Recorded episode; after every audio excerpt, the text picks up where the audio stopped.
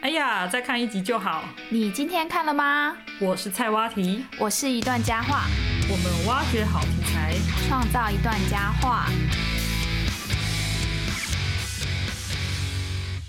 皆さんおかえり。欢迎大家回来我们的频道。一段佳话，我们终于一起去看了第三部电影。不过这个一起看的方式很奇特，怎么说？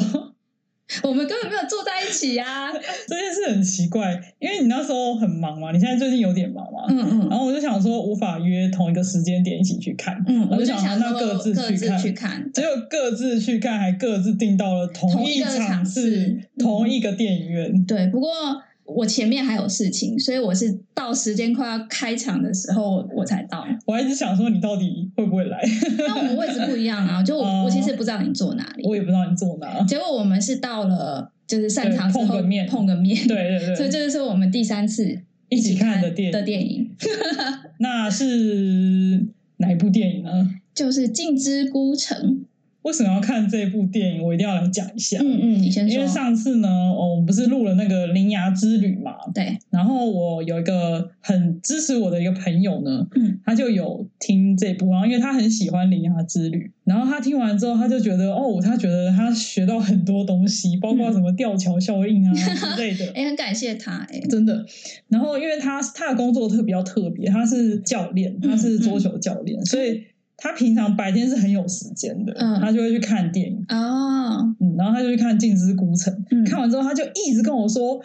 他好喜欢《镜之孤城》，叫我们一定要录，然后还一直问我说：“你去买票了吗？你去买票了吗？”这样、哦，你还要把你们的对话截给我看啊？对，然后我就问他说，我就反问他说：“那如果《镜之孤城》跟《铃芽之旅》，你觉得哪一部比较好看嗯，那他选哪一部？？”他就完全选不出来，他就说都不一样的好看。哦，然后我就想说，这居然有可能选不出来，因为在我心里，我预期就是《铃芽之旅》，大家都说那么好看，而且又是对新海诚，对应该还是会稍微优于那个吧。选择上对面，对对对嗯对，然后我就心里想说，到底是什么电影可以让这个朋友这么大推，还觉得跟《铃芽之旅》一样好看？到底是多好看？所以我就决定去看了。那我的话，最早是在看《铃芽之旅》的时候，前面就是有播预告片嘛，嗯就是我们很赶，然后买了那个套票组跟爆米花啊，就一对起对，在那边冲进慌去的乱时的候，排队然，后在那边看到的预告片，哦对，那个时候就觉得这预告片其实拍的蛮吸引人的，而且那个时候坐在我们旁边的呃两个男生，嗯就是他们有说那个《铃芽之旅》的套票组可能就是比较贵很的，贵。哦然后我们还在默默想说，哎，哎就是我们的对投对票对。对 对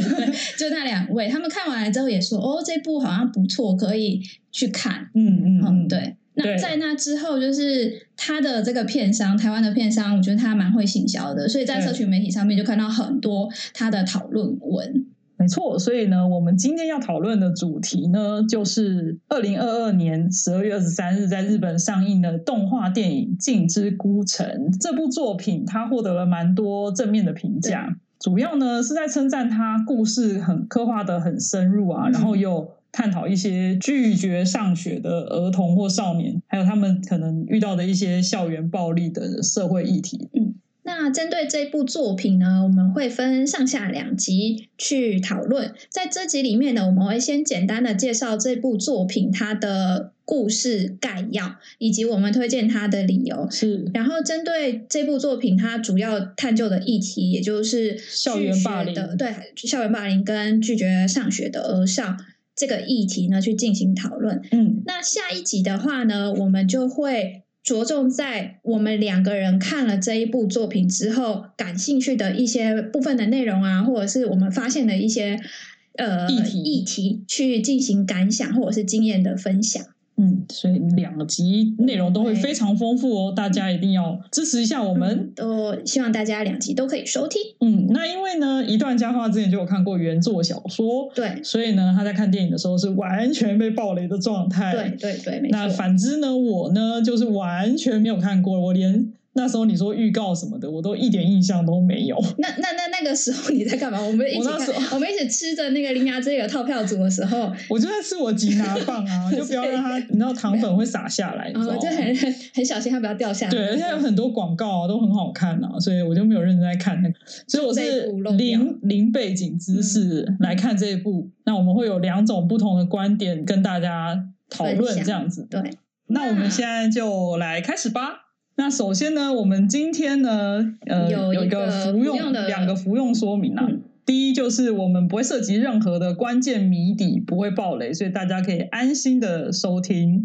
但是呢，我们在讨论的时候可能会涉及这一个作品的某一些片段情节。如果大家是希望是我什么都不知道的状态对之下去零看零基础的的话，话，大家可以看完电影之后再回来收听，也不会有影响。嗯那首先呢，我们就稍微简单介绍一下这一部作品的剧情。嗯，它讲的呢，就是女主角是一个就读国中的少女哈安熙欣，她在学校呢，因为遇到了一些事情，所以她失去了容身之处，然后她就关在家里，就关在自己的房间，就是足也没有到足不出户啊，就是她嗯没有去上学。那某天呢，她的房间里面的镜子是那种穿衣镜大，就直的那长种长的对对对立的镜子，嗯突然之间发出了神秘的光芒，然后她就哇哦碰了一下那个镜子之后，她就被吸进去那个镜子里面。哦，结果他就到了一座孤悬在海上的城堡，它是悬浮在海上吗，哎，也没有悬浮，就应是该在海中，海中的城堡。不是天空之城。 OK OK，呃就是海上的天空之城那种感觉形形状哈，嗯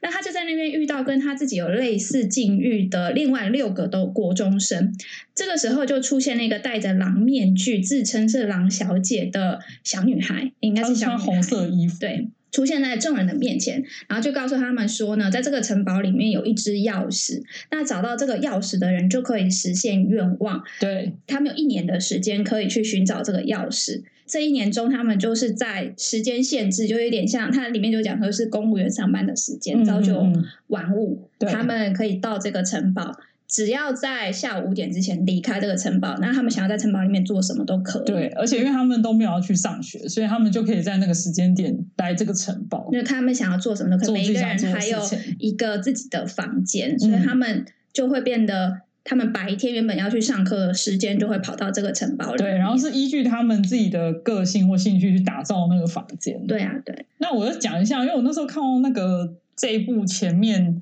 比较写实，然后那个城堡出出现的时候还蛮震撼的，我觉得还蛮适合在大荧幕观看。而且它那个音城堡就是配乐音效下的也蛮震哦，我撼的。都起鸡皮疙瘩了。但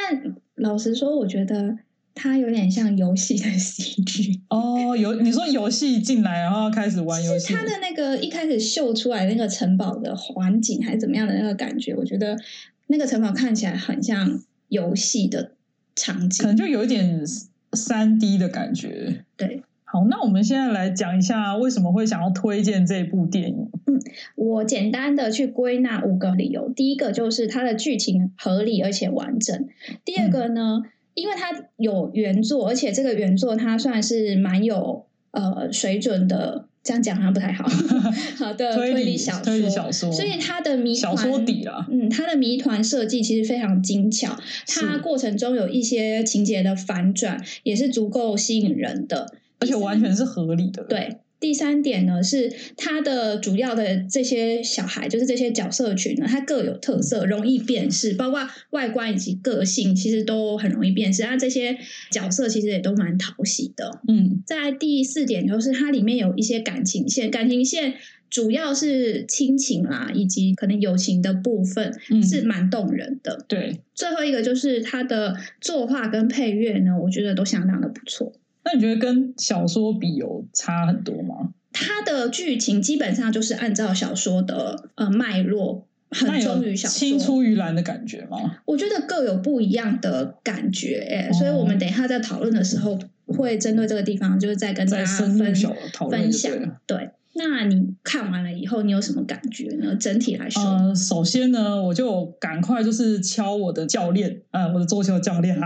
然后我就跟他说，我觉得在我心目中这一部的某一些地方，我觉得胜于《铃芽之旅》。嗯对，当然他们两部都是很不错的作品，也不应该拿来比较。对啊，对，因为我之前有上那个初阶编剧课，所以有学到一些就是跟好故事应该会运用到的理论，然后我发现这部。电影呢，它都也有巧妙的运用到这些嗯技譬巧。如说呢，第一个呢，就是时钟原则。时钟，那什么是时钟原则？时钟原则就是它会在故事里面设一个期限，可能是时间，有可能是日期或是什么的。嗯，对，那因为这个故事就有巧妙的运用到这个原则。七个主角呢，他们可以在城堡时间刚好提到就是有限的嘛，嗯，就是每一天的时间是有朝限九的晚五嘛。对对对，他们呢总共能待的呢也就只有一年的时间。对，就是十二个月份对，那如果他们在那个时间之外没有离开那城堡，会发生什么事？会被狼吃掉。对，所以很可怕。而嗯且如果是一个人没有出去，其他人会有连坐法，就是会对连带被狼吃掉。对，所以那你就有一种紧张感，就是说，哦，我一定要在那个时间点，就是离开那个城堡，那嗯我也要在时间点之内找到钥匙，这样。他有一个任务要完成。你就会知道说，哦，就有点紧张。那第二呢，就是悬念钩的部分。嗯，但我觉得悬念钩应该是每个故事都要有的啦。嗯但因为悬这念部钩是嗯指什么呢？悬念钩就是指说，呃，它会有一个中核心的谜底，然后那个谜是会让你贯穿想整要去个探故究事，然后你会想要知道说最后结局是可以怎样引。起观众想要继续看下去的一个钩子吗？对，那虽然说我觉得每个故事都会有这样的东西，因为如果一个故事没有悬念钩的话，嗯你可能就不会想要看那个故事了。嗯嗯比如说男女主角有没有在一起，这也是一个悬念钩哦，嘛。对啦，嗯，那可是我觉得，可能因为这个，就你刚刚提到那个作者，他本身就是推理的部分对还蛮厉害，对所以他在这一块就是做得更好。嗯嗯，那最后就是也是我们就会想知道说，哦，那个钥匙到底可以实现什么样的愿望啊什么的，我们就会跟着角色一起去破解。嗯嗯，那第三个也是我最想分享的一个定律呢，就是叫中锋定律，不是时钟的钟，是偶啊离 end 对的那个钟。钟，那峰是山峰的峰山峰的峰，那它意思就是说，在最终一定要有个高峰。嗯那这个定律是由一个诺贝尔经济学得主 Daniel，你确定要 Comment 念 吗？ 就是丹尼尔康康。啊，惨了，我不会念。指出这个定律表示，呃，人们经历了一个完整体验时，会记得过程中的高峰期嗯，不论是正面或负面的印象，与最后结束时的感受。所以说，在一个故事当中，它每一个高峰都是你会最记得的。那最后的记得的那个感受是最重要的。所以才有烂尾之说， 对，就是如果你今天过程非常好看，但是它尾超烂，你就会只觉记得它是烂尾不好。看。对可是如果它今天过程普普通通，可是它的尾超赞，那你就会觉得哇，好棒哦，就就是逆这样转，嗯嗯，那这一部虽然它不是说过程不好看，但是它它片长有两小时嘛，嗯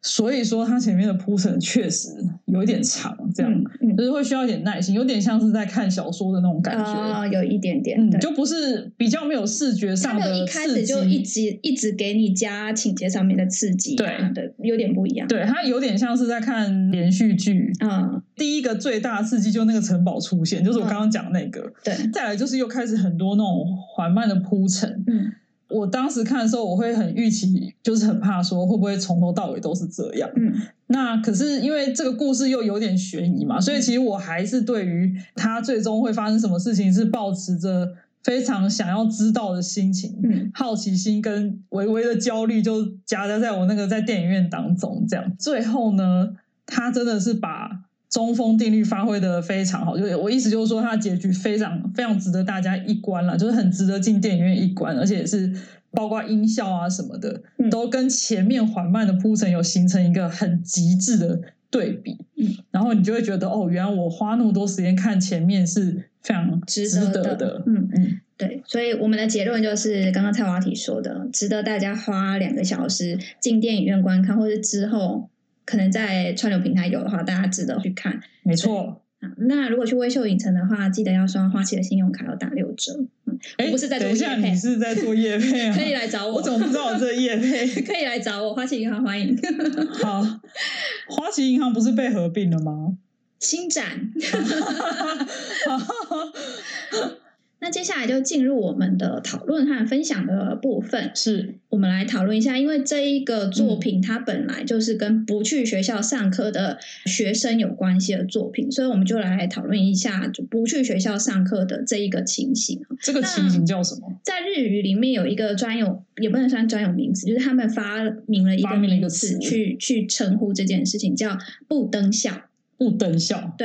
不要的不登是登山的登，登山然后登学校的校， OK 不登校。那它有一个定义，就是该年度学年度如果缺课超过三十天的话，那它就对会被界定为不登校。在这部作品里面呢，到了尽之孤城的这七个学生，他们各自有他们不登校的理由，主要有两大类，对，一类是同才问题，另外一类是家庭。那对女主角心跟里面有一个很爱玩电动的，名字也很特别，叫正宗，很像战国武将的名字。对然后还有一个就是身材丰满，里面有点像就是搞笑角色，然后很容易就对女生一见钟情的，名字很特别的西野。喜对是女女喜西，对，就是嬉闹的嬉，原野的野。那他们主要是因为受到同才的排挤。对另外有一个是瘦瘦高高一个男生，名字的中文不好念，名字的中文是念毛，不是昂哦，不是是毛，原来那个我字都很念错像了昂，但它是哦毛。毛对，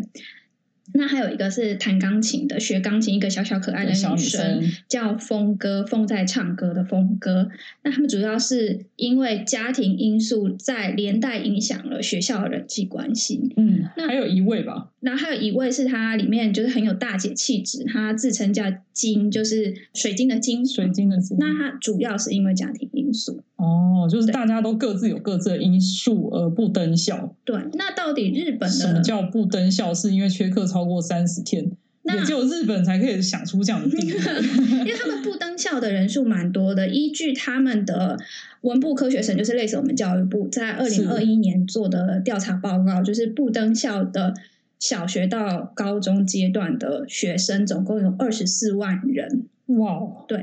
那小学生的话呢，有八万多人，国中加高中有十六万人，一每一千个人里面不登校的人数，小学是十三人，然后国高中是五十人。对，哦所那以确比实例还很是多欸蛮高的。那他们不登校的原因是什么？不登校的原因呢？据这个文部科学省的调查，老师们就是学校教职员来看的话，他们会觉得是学生失去了学习的动机，几乎要是占了一半。那有些是生活节奏混乱，就是他的就是生活步调混乱，所以淫他乱不是混乱，所以他没有办法来上哦课，好就日夜颠是倒，占多少？占大概十一 percent 是这样子。那第三是什么？第三的话就是人际关系，可是跟霸凌没有关系，要强调跟霸凌没有关系。好，反所以正自己人际关系搞不定，对，然后大概是十 percent，然后 OK 哦直接回答霸凌的呢只有零点二 percent，然后霸凌看起来反而还比较少欸诶、但实际上他回答的是学校的教职员，所以有另外一个调查呢，就是直接去问这一些学生本人，嗯，他们回答说是因为遭受霸凌或者是被找茬。小学生呢，哦回答是有达百分之二十五，国高中生也有百分之二十五。嗯，其实冷暴力也是一种霸凌啊，就比如说交不到朋友或者大家不跟你玩之类的，霸凌有很多种样态，嗯所以那个就可能导致你没有力气啊或什么的。其实成因会有很多。那我们台湾很多吗？我们台湾应该还好吧？台湾我们没有一个不登校的名词，我们台湾的界定就直接是用中辍。那哦中辍是什么意思？就是说，如果没有经请假，或者是你请假没有被允许，或不明原因你没有到校上课达三天，啊，才就三天，会就会被认为你是中辍。那中辍的人数呢，以最近就是二零二一年一样，嗯二零二一年教育部的调查，对，国中生目前的中辍人数是将近两千人，是中辍的比例是零点三三 percent，哇，很少欸诶、那国小生是两百七十八人，因为我觉得台湾大人应该不太容许小孩中错、欸，就会被抓来打。但是有人说，这个教育部做出来的这个嗯统计统计是有问题的，因为它的定义前提是没有经过请假。那哦、那有如请果假校的呢？方帮他请假的话，所以这里面可能会有一些无法反映出来的对数字。根据你刚刚讲的那一份报告，嗯就可以发现日本霸凌的问题是真的很严重、欸。就跟不登校有蛮密切的关系。他们在称霸凌的时候，嗯是不是都会讲说是阴湿的霸凌？对，就是阴暗的阴，潮湿的湿，他们会用这个形容词来去起形容霸霸凌凌这件事情。嗯我觉得还蛮传神的，你不觉是得很吗？传神，可就是是那种恶意，很像很不像中文。对啦，那是日 文啊，但是就就是很阴暗，然后湿潮湿黏、不潮舒服湿的那一粘种， 黏，可能需要去针灸。要治疗的那种感觉。是嗯是是，嗯那日本刚刚讲的那个文部科学省他们做的跟霸凌有关的调查哦，加总起来呢，当年度发生六十一万件。哇哦，他们要做一个统计，就是发生最多案件的年级是小学二年级，啊是哦，有因十为我万件。有怎么讲？就我有一个教会的朋友，然后他们就是去北海道，嗯，最近就是儿子就是要开学，然后念小学一年级这样。嗯我就觉得，哎、日本的小学看起来就是很和乐啊，然后还会有就是开学典礼，然后大家都穿很正式这样，嗯嗯，老师看起来也都很温和啊，为什么会发生霸凌事件？然后我一直就在思考这件事情，嗯嗯因为我觉得会不会是因为日本呢，他们比较更保护他们的，就是他们所有东西都更保护，所以你是说因为小孩生的少，少子化，他们就更保护自己的小应孩该吗？说日本不管在做什么事情，你不觉得他们都很保护吗？就你比是如说保护自己吗保护自己，保护比如说卫生啊什么的。嗯嗯所以比如说像很多那种，我这只是举例啊，这完全没嗯有没有没有依据，但是我是有听过一个日本人，嗯就是他写的一本书，嗯叫做。钝感力，嗯然后它里面就有提到说，他们就是有时候会过度保护他们的小孩，所以哦所以他们小孩去外面跟别的可能别人的小孩、别的国家的小孩吃吃吃同样的东西，他的小孩就拉肚子，然后嗯别人小孩就不会拉肚子，是因为你从小就没有让那个细菌在自己的胃里面生长，这样、嗯，对。但这只是我突然想到的一件事情，但我会觉得说，会不会是因为就是他们的小孩就是比较更过度保护，所以有时候那种小孩之间的冲突跟碰撞反而是没有办法去应对。然后就会导致他们可能心灵会有一些受创之类的。简单说就是两个层面吧。你太保护自己的小孩，然后当他跟别的小孩之间互动，如果不顺他的意的话，你是就会去运用运用大人不公正的力量去介入，对，去帮忙他。可是也不一定是真的好，这样那另外一个层面就是说，太保护他的话，那这个小孩如果遭受到其他人的挑战的话，他的承受能力其实会比较弱。对，两个层面导致的啊。嗯嗯那这个调查我觉得蛮特别的地方是，嗯它好发的这个年年级其实都是小学低年级，对有一点跟我们想象中的通常都是我们都觉得是国高中对对生那对种对情窦初开，的时候容易有纠纷，是不是？对啊，因为有一点就不同一时样喜欢班上的某一个男生之类，在那边就是在那边嫉妒来嫉妒去的，嗯日本人呢，他们常常会有很多微妙的心理活动，是，而且他们会把它名词化、定义化，而且他那种微妙的心理活动，其实我们很难去理解，而且他们也没错不会直，他们都不直说，你知道吗？对然后内心就一堆小剧场。对，可是他们日本人之间可能又看得懂对方的小剧场，所以是彼此的小剧场又在心照不宣的情况之下互动，嗯然后他们就一直有我也觉得小剧场，，对，然后就觉得比如哦说觉得时间不够，然后就说，哎，你的手表很好看哎，什么意思？就是我差不多，你要看一下时间哦啊，哦，反正就是他们有很多这种微妙的心理活动。你要去读取这些心理活动，其实是蛮辛苦的，也是嗯蛮累的。 对，就希望他们可以解放自我。 在这一点，我觉得台湾人是真的比较，就是比我较们直白。呃比较直白，而且嗯很多是时候我们比较大拉拉一点啦。嗯，没错，没以错以。整体来说，当然不能讲说每一个人都是这样。嗯，而且日本人他们在对于社会或者什么的，他们比较讲究那种集体主义、团体重视团体嘛，从众啊这样子。所以一个人他如果遭受排挤的时候，对他的心理创伤可能会比较大。像嗯台湾人说：“哦，那你不管好好找别人啊，对不啊，对？”对啊就，就有一点不一样。是，嗯而且也是有日本人说，他们觉得女台湾的女友比较直接，比较不会觉得好像不知道他们在想什么，但日本就是女友可能都很温柔，但是可能心里都不知道在想什么有有好有坏啦，对，嗯有时候太直接你也会承受不了，是吗？是，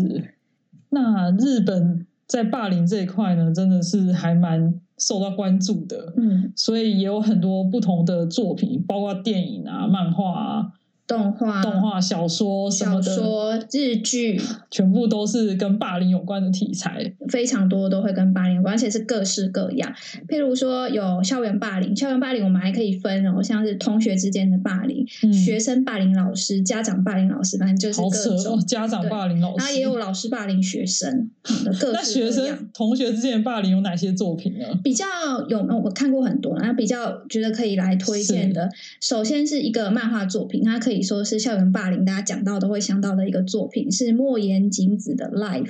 人生。 Life 嗯，但我没看过，但我也没看 过。听说非常经典，就是哦它完全是基于，而且就是女高中生吧，我记得 OK 她的校园霸凌，所以如果大家有看过的话，也可以跟我们分享一下，还有一部很为人所知的是那个《改造野猪妹》。是日剧，对，那时候这一部可以说是日剧的黄金时期，真的真的，嗯。因它为我最近有很在经看典。嗯 D 卡，然后我们在讨论说日剧的黄金时期是不是过了，因为最近韩剧比较当道这样子。其实已经过蛮久了吧，因为他们说他们不喜欢啊，这有点离题了，但是稍微讲一下，就是他们觉得韩剧虽然说它表演没那么夸张，但是你可以从细微表情中看到一些不同的情绪反嗯应。但是日本就一定要 啊，然后要在那边像那个半泽直树那在那边啊也是演对绎比较嘛夸饰啊，嗯嗯，但也不一定耶。日日本的电日剧啦，很或电影也有很多是很细腻的表现嘛。对啊，所以对啊不，哎，那还有不一定有动动画电影也是吗？动画电影有一部前一两三哎前几年还蛮热门，叫做《生生之之行行》。对， 《no 卡达基》，那我那时候它在日本，有看到吗？呃，我那时候正好是你的名字上映，嗯，然后后来有《生之行啊，》，对对对，对对对，他们时间蛮近的，嗯那它是漫画，然后它改编成动画电影，它的内容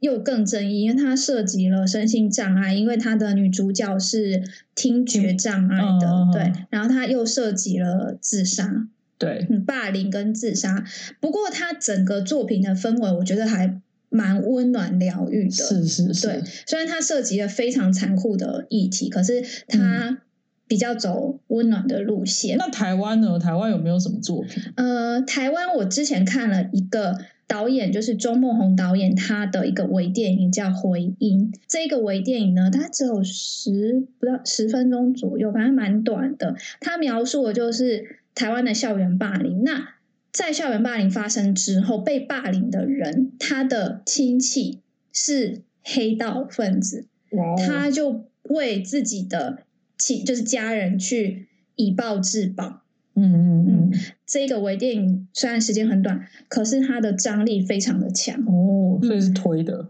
我觉得很深刻啦。是是对是，在台湾的作品上面，嗯。那还像有学生霸凌老师，就像那个有一个叫学校教师，这很久以前是还有什么两千零我一们年的教科书，这比较没二零零七对年，二零零七年的，然后家长霸凌老师，家长霸凌老师有一个名词啊，就是怪兽家长。然后有哦一部日剧，也就是叫《怪兽家长》，也是有点久，是在两千零八年的。啊，职场霸凌应该也是蛮常嗯职见的场霸凌有蛮多的，然后有一部大家比较耳熟能呃是详，对比较，它比较聚焦在职场霸凌上面，是就是《决定不哭的日子》，然后是荣昌奈奈演的日剧惨，了，我都没有 看， 看我对霸凌这个议题一点都不都不不有兴不趣熟嘛。最近这几年有一部很有名的，那它是跟网络霸凌有关系，哦就是是吗三年 A 组，哦，有听过，有听过，对对，就是那个 菅田将 晖吗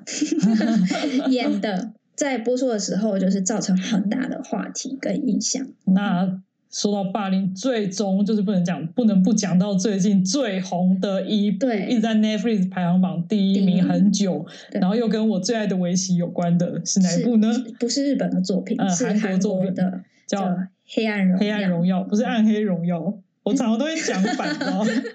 黑暗荣耀，嗯，宋慧乔演的，就是年轻的呃学生时代遭受霸凌者的复仇记嘛。是的，，对，好，所以就是涉及霸凌，其实不止日本啦，韩国非常多的，这个议题一直都在讨论。其实世界各地都会有。嗯，好，那我们就来进入一下我们日语小教室的时间啦。我们今天要教大家的日文是一个名词，叫做霸凌，日语叫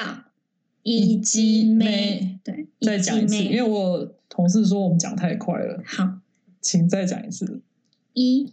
鸡咩，这样有点太那个了吧？以鸡 妹就是霸凌的意思。嗯，好，那大家学会了吗？我们下一集还会有更精彩的讨论，大家要记得准时收听收听哦哦。那那我们什么时候会上映呢？下一集。下个礼拜，好，OK，下个礼拜哦，我们下礼拜会上架。嗯，那我们下一集见喽，拜拜拜。拜。